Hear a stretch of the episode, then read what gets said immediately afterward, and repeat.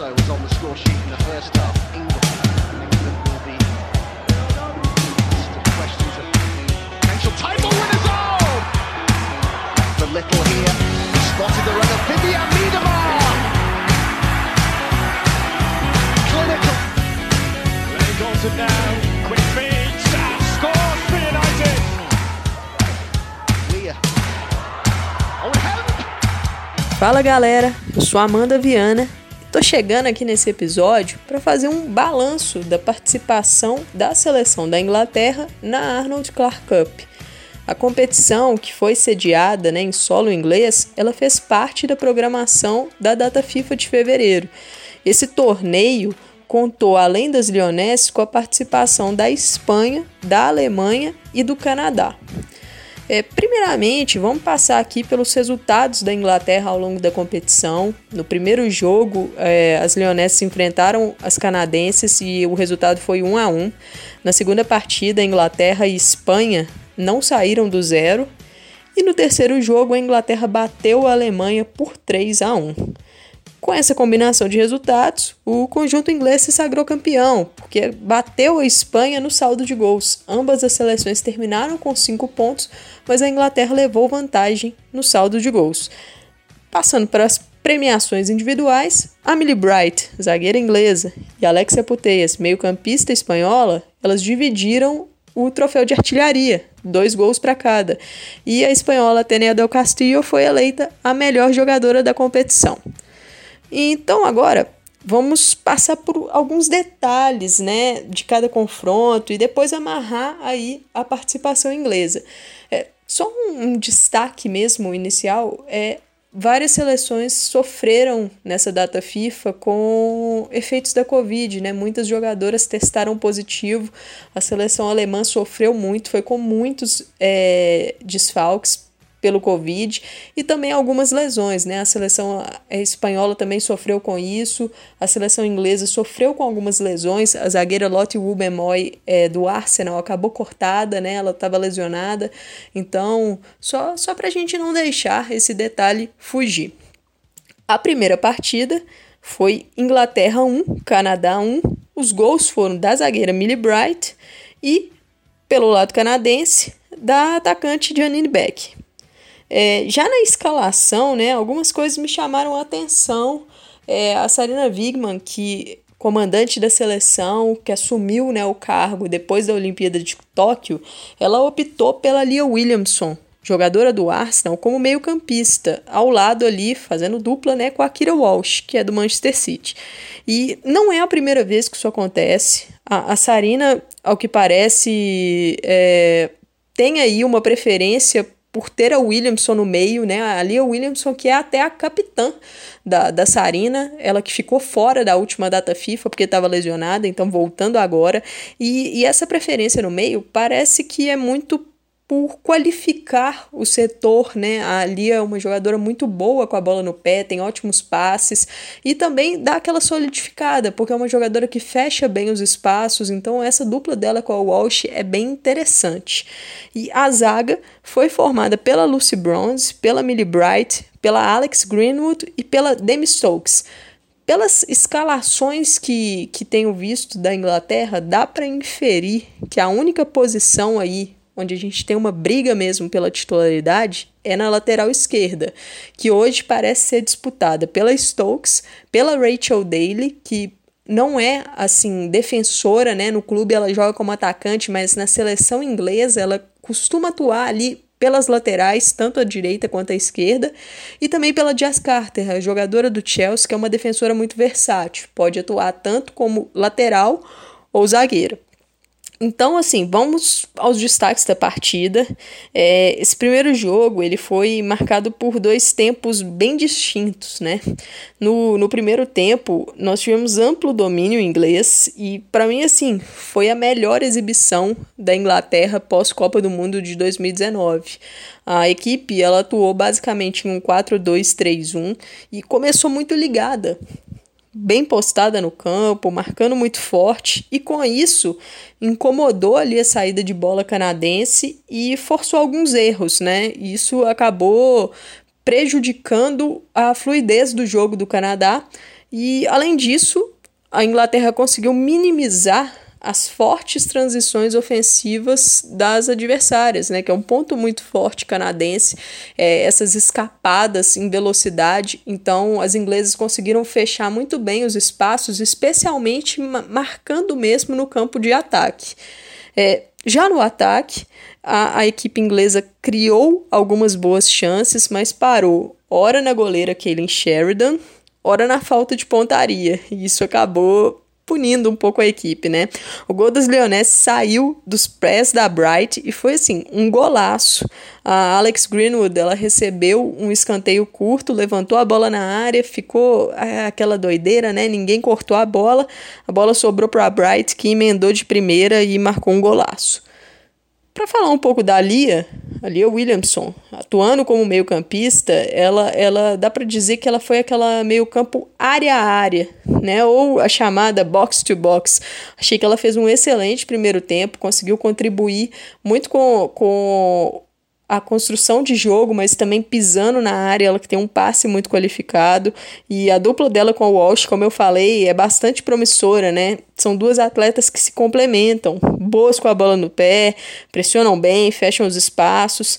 E assim, já que toquei nesse assunto de bola no pé, esse time inglês ele tem ótimas passadoras. A Greenwood, a Bright, que é muito boa nas bolas longas, a Bronze, a Walsh, a Williamson. Então, se a Sarina conseguir desenvolver esse jogo, né, se, se a equipe da Inglaterra conseguir é, utili souber utilizar essa arma, isso pode ser bastante perigoso é, a longo prazo, a médio e longo prazo, né?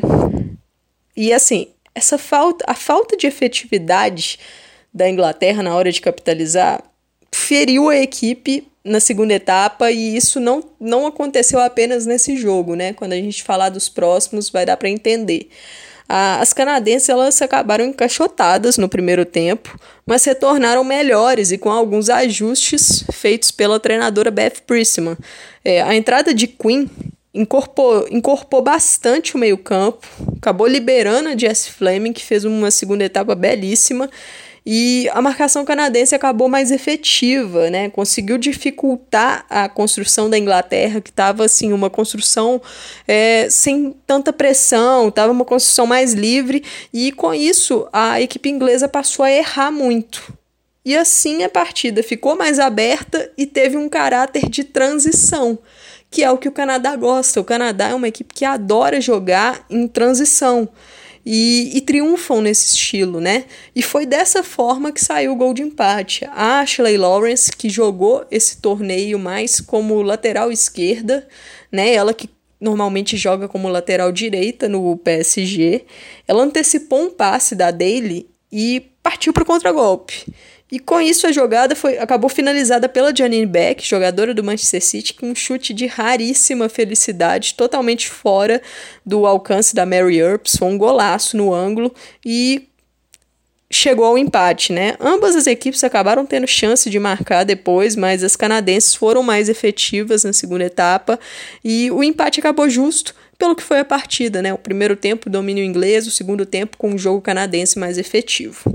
Bom, Agora passando aí para a segunda partida, né, Inglaterra e Espanha, e assim, é, a Sarena mandou uma escalação bem mais mexida para esse jogo, né? Da, da, base inglesa que a gente imagina, apenas Lucy Bronze, Alex Greenwood e, e, Ellen White, a White que, que não iniciou na partida anterior, mas iniciou nessa, né? Ela que, que é costumeiramente uma titular.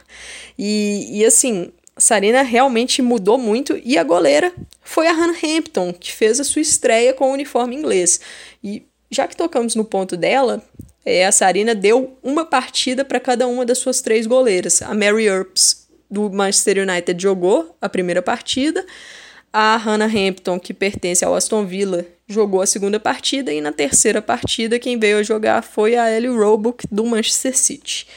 É, essas mudanças da Sarina, elas foram explicadas depois é, em entrevista coletiva, né? Ela disse que queria uma equipe que marcasse muito forte, com muita intensidade, para dificultar tanto a saída de bola espanhola quanto aquele jogo no miolo, já que o meio-campo espanhol é muito forte, e também fechar esses espaços, as entrelinhas. Então, a equipe inglesa foi com um plano de jogo muito claro, marcar muito forte, travar o jogo espanhol e acho que teve sucesso.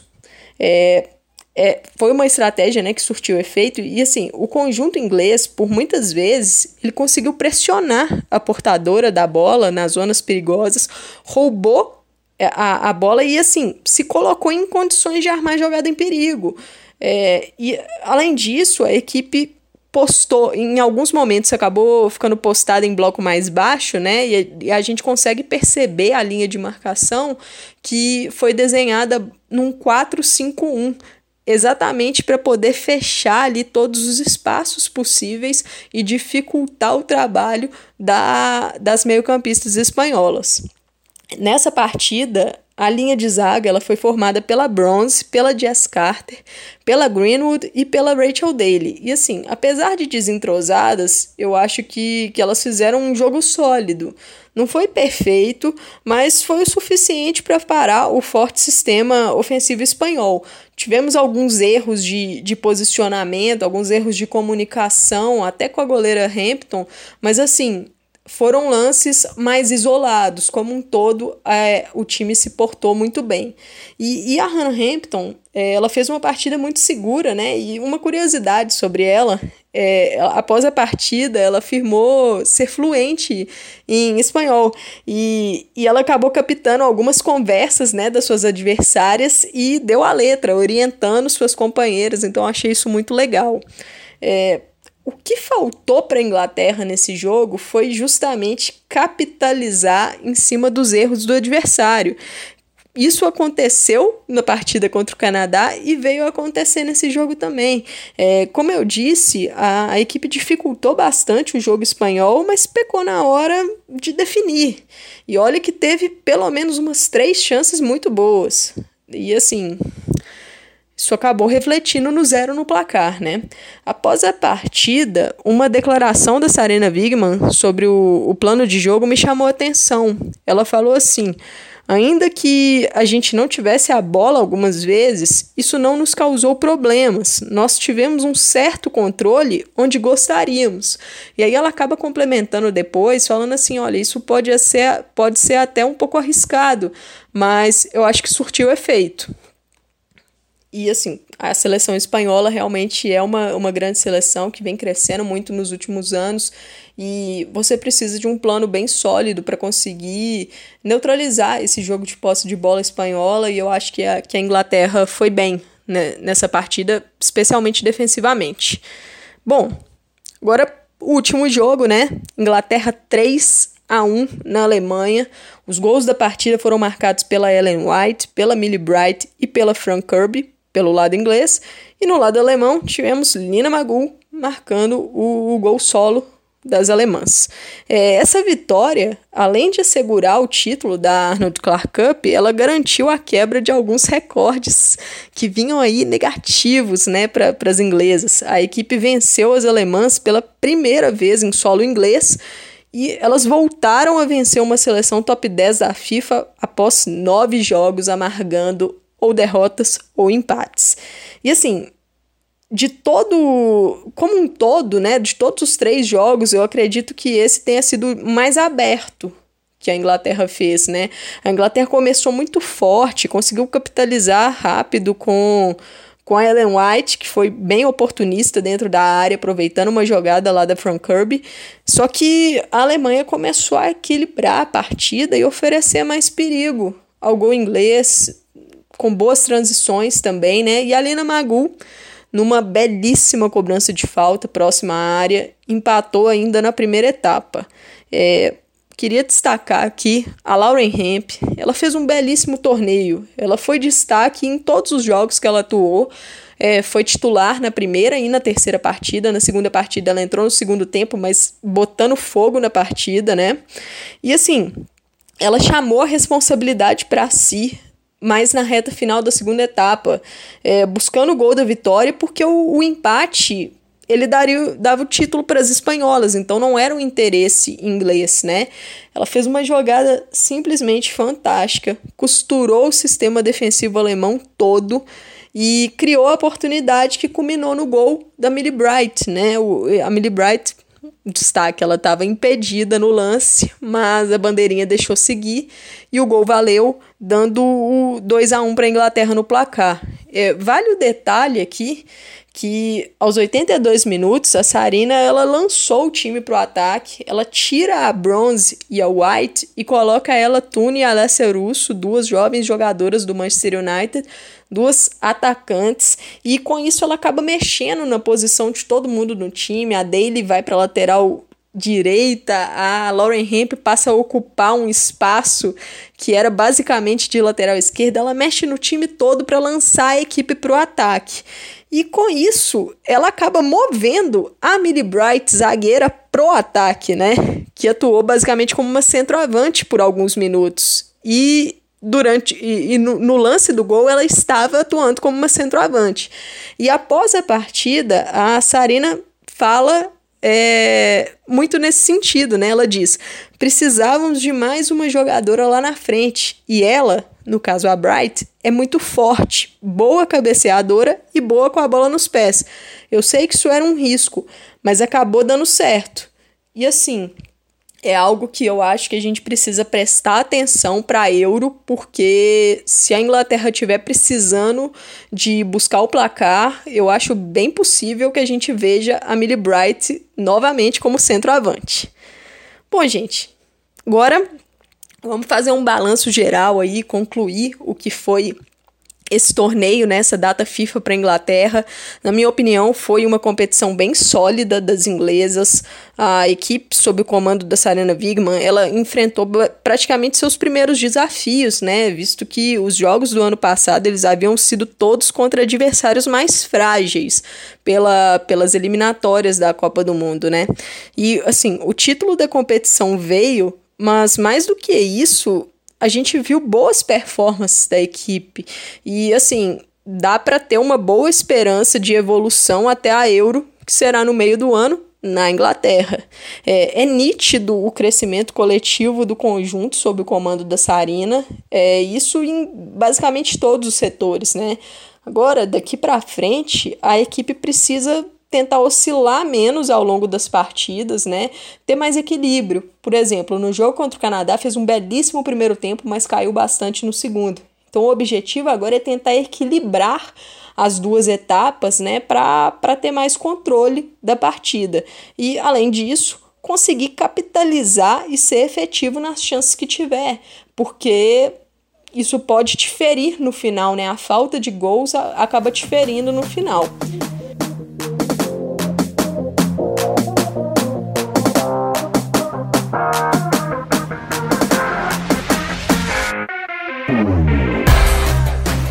Gente, sobre a data FIFA da Inglaterra é isso. É, obrigada aí pela audiência. Sigam aí novamente os conteúdos do PFF, no, nos acompanhem nas redes sociais. Eu sou Amanda Viana. Até a próxima. Valeu!